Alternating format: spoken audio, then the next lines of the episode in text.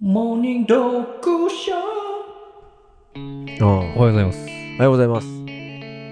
米津玄師ウィークだからわかるわ。あ、本当？米津玄師ウィークっていううん。のがなければわかんないかもしれない。おまけ、っていうかヒント、そうそう、があるからこそうん。あ、で、わかりますね。この一瞬を、そうそうそうう。ん、出ないでしょ、タイトル。タイトルね、うん。意外に難しいんだよ。もうだからタイトルってさ、ほとんどの人はわかんないと思うんだよね。米津玄師のあの曲ってなって、なんか、アマゾンミュージックとかでうん。検索するときに、うん一旦米津玄師って入れて、曲一覧 で、あの、探しこれだこれだてみたい、なそうそうそうそう、はいはいはいもう YouTube とかも履歴でいけちゃったりするじゃん。そうでしょ。そう。聞いてないでしょ、別に米津玄師をさ、そんな一生懸命。うん、うんかもしんない。何ですまあ、かまさにその状態でしたもん。この曲を集めてくるときに。何でしたえータイトル感電。感電か。まあ、うん言われてみたらわかんないことないけどな。そうだろう。うんじゃあ、いきますね。はい今日はですね、ちょっと、辛い、えー、きつい話をしようかなと思ってて。つらみ。うん。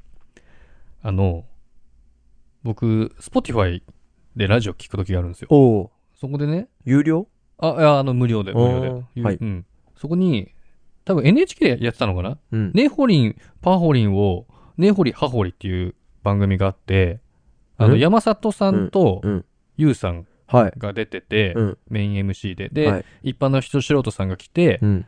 まあ、喋るってやつなんだけどうんうん、まあ、特殊な人が来るわけですよ、毎回ゲストうんうんで。でそで、僕が聞いたのがう、ん。リストラ担当者うん。が来て、うん。っていう話をいろいろしててね。うん。これテレビで放映されてるのえっとね、2018年にてぐらいにテレビでやってたのかな、うん ?NHK で。うん。まあ、その、い E テレかわかんないけど。はいはいはで、それが Spotify 独占配信で今、配信ちょっとしてるみたいな。い。それは昔のを流してるのあ、そうそうそうああ、そういうこと再か。放送みたいなうん感うじ、んうん。で、まあ、リストラ担当者の人が来て、まあ、いろいろ喋るわけですよ。リストラってどういう感じなんですかみたいな。うんうんうんで、まあ、その人が言うには、あの、まあ、ある程度の企業の人事部の人で、うんで、リストラある人に対しては、うんもうリストしなきゃいけないと、会社的うんうんに。うん何人かもう解雇しなきゃいけないという状況そうにだなっよて、ね。えーっ、と、リストラ候補者、ももう重役なんだ。だ、大体その管理職から行くらしいんですよ。ああ、なるほど。で、課長部長クラスを、うん。の仕事してる最中に肩叩いて、うんちょっと後で時間いいですかみたいなう。ん。人事部の人す来まごしいたみたいな。ね。なかなか知れないね、そそうういうそのうは。。で、呼ばれて、うんで、個室行ってう、ん、なんで呼ばれたかわかりますかみたいな話をして、うんなんか自分からは言わないらしいんだよ。あなたを解雇します。こういう理由でクビにしますよ。みたいな話はしないへで、え。で、その部長さんから、うん。このこの件ですかみたいな。最近業績が悪い件ですか、みたいな。あ、最近なんか人員削減って出てますけど、そうそうそう、例えば、もね、しかして僕もハマっちゃってますかみたいな。業績が悪い、あれですかみたいな。ああー、なるほそうどで。す、そうです、みたいうな。ん。で、どう考えてるんですかみたいな。うん。このままだとやべえですよねみたいな話して、うん。で、向こう側から、もう気づくわけですよ。あ、これはもう、リストラだと。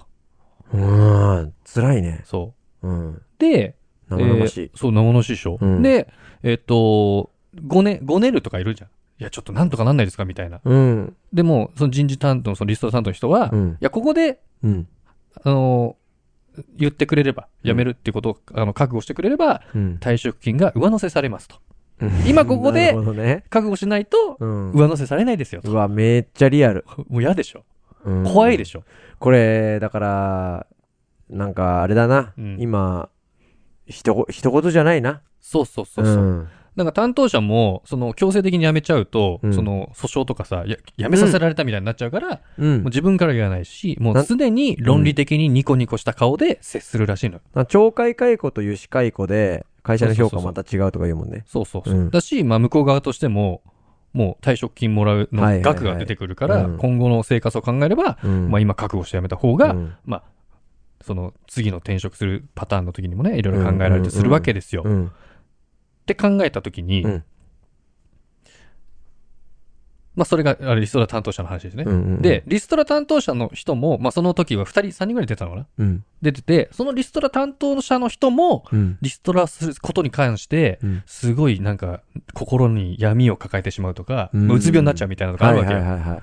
負担でかいよそうね。そうそう。辞めさせられた方もさ、はいはいはい。辞めさせられちゃってさ、どうしようみたいな不安感を仰ぎながうんら、じゃないうん。だからいいことないじゃない。うん。だからこれをね、解決するのは何かなと。うん。で、僕も、その前の会社で、役員とかやってて、うんまあそういう話があったりするわけですよ。その大量に辞めさせるってことはないけど、うんそのこっちの視点がなくなっちゃうから、うんこの視点にいる人たちを、うんまあど移うす動るかさせなきゃいけないとか、うんで、移動っつっても、うんもう片道2時間かかるみたいな。うんで、普通に移動ですよって言ってもさ、もう向こう側からしたらさ、うん片道2時間通えるわけねえじゃん。そうだねそれってね、やめろって言ってるようなもんじゃんみたいな感じになるわけですよ。まあそうだねうんで考えたときに、うん会社的にも全員を守ることはできないわけなんだよね。まあ、しょうがない。意思決定としては。うんリアルだってなってくると、うんやっぱり、その今やっている固定の、うんおー給料より、より、よりじゃねえ、給料ほの他にうんもう一個収入源、うんもう2、3個ね、はいあった方が気持ち的に安心というか。確かにだからそこに1個のところだけしかないと、うんそこが断たれた時に、うんマジ精神的不安定にもなるし、うん経済的にも不安定になってしまうと。だからこそう、ん別のね、まあ、副業でもいいんですよ。うんやっとくことによって、い何本かにしとくなこんか気持ちが楽かもねう。う。うんんと思う。うんだからこれをすることによって、まあ、そのリストラされる可能性はもう別に、いつあるか分かんないわけじゃん。はいはい今後ね、どんどんたら、もういきなり言われるわけだし、うんごねたところでごねられないみたいなのも知ってるわけですから、うんうんうん今回のね、あれで。だから自分の別の収入もちゃんと得といて、うんその、いその、サラリーとしてやってるとこじゃないところもね。うんうんだからそれはやった方がいいんじゃないかな、とうんうんいうのをちょっと皆さんに伝えたくて。なるほどうねん。どうですかあのねえっとそのスタンド FM でこれ喋ってるじゃないですかうん。でこれもただだらだら喋ってるじゃないですかうん。で一応うん。僕らはこれで多少のうん。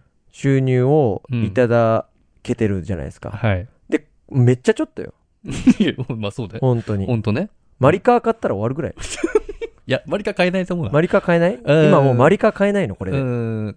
追加パック買えるぐらいじゃないそうかそうかうん。でもまあこれもまあそれがね何かのまあ一つの種目になる可能性がある種長い目で見たときに、ね。そうそうそううん。とするじゃないですか、うんで YouTube の方はもうちょっともらえるようになってきたじゃないですか最近いい感じですね。そうそうそう、ん、でそれそのモーニング読書のチャンネルの方はうん。